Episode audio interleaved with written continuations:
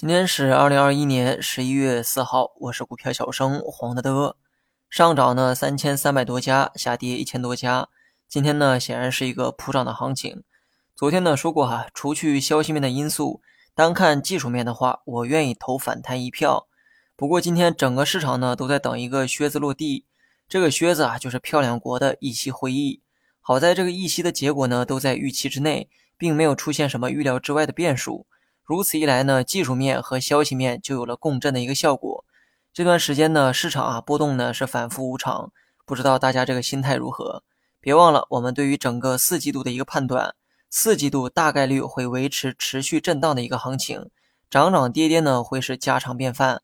那么我的配置啊还是以科技和消费为主，所以呢这段时间的波动才能安全的度过。科技的典型代表啊是芯片半导体，我想这些呢应该不会有人质疑。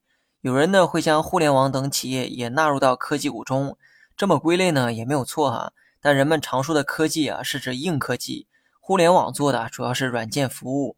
无论是科技还是消费，最近一两个月呢都有不错的一个涨幅。你不要指望上涨啊，都是以暴涨来呈现。这种行情呢都是少见的极端走势，可遇不可求。多数情况下能做到跑赢大盘呢，就是成功的配置。至于消费股近期的这个表现呢，我就不细讲了。那么两个月为界，可以去看一下两个月内消费股的表现。这些观点呢，我可都是讲在了前头。很多人呢没抓住节奏，那是因为太过贪婪。严格来讲哈，两个月的时间呢也算是短线周期，但很多人呢连这个两个月啊都嫌长。我目前的重点呢还是放在消费和科技股上。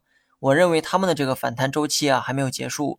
但有一点呢也必须要承认，随着价格的反弹，上方的利润空间正在缩小。我对胜算的这个把握也正在逐渐减弱，这些道理呢，我希望各位啊能明白。我不是神哈，多数情况下我能猜对节奏，但我猜不对顶点和低点。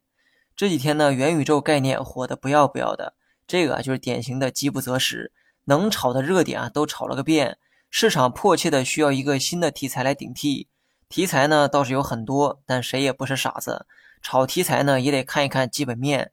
那为啥元宇宙就能炒起来呢？因为它压根儿就看不到基本面，想象力不受任何限制。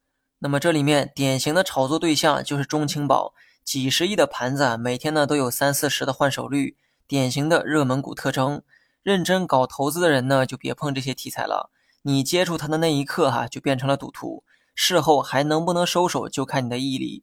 大盘短期呢，可以按照反弹区预期，能不能形成反弹浪，还说不准。不过反弹高度呢，应该不止于此。今后摸到十日线也是有可能的。至于是一气呵成摸十日线，还是说震荡后再反弹，就不好猜了。